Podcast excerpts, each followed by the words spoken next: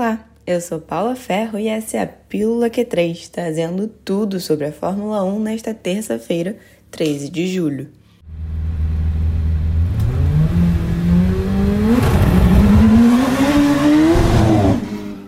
A Fórmula 1 apresentará o carro de 2022 nesta quinta-feira, dia 15, em Silverstone. O GP desta semana, que servirá como primeiro teste para as corridas classificatórias, também será palco para esse lançamento. As mudanças seguirão as definições feitas pelo regulamento que passa a valer a partir do próximo ano.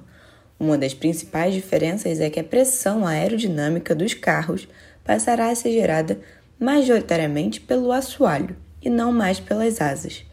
O objetivo é que os carros consigam se aproximar uns dos outros nas curvas, aumentando assim as disputas nas corridas.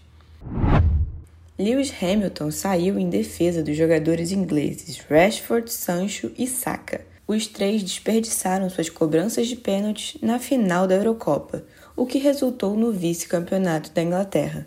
Após a partida, as redes sociais do trio foram inundadas por comentários racistas.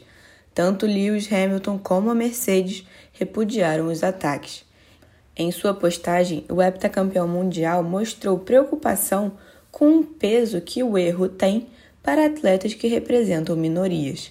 Hamilton afirma torcer para que o ocorrido abra discussões sobre a aceitação.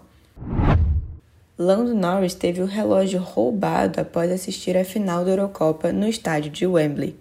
De acordo com o um comunicado da McLaren, o piloto inglês não se machucou, mas estava abalado pela situação. O caso está sendo investigado pela polícia local. Box, box, box, box. Como falado no início desta pílula, o GP da Inglaterra será o primeiro teste do formato de Sprint Qualifying. Nele, o grid de largada será definido em uma corrida curta no sábado. Todos os detalhes você encontra no episódio número 5 do Q3 Podcast, disponível nos principais agregadores. Eu vou ficando por aqui, mas amanhã tem mais. Tchau, tchau!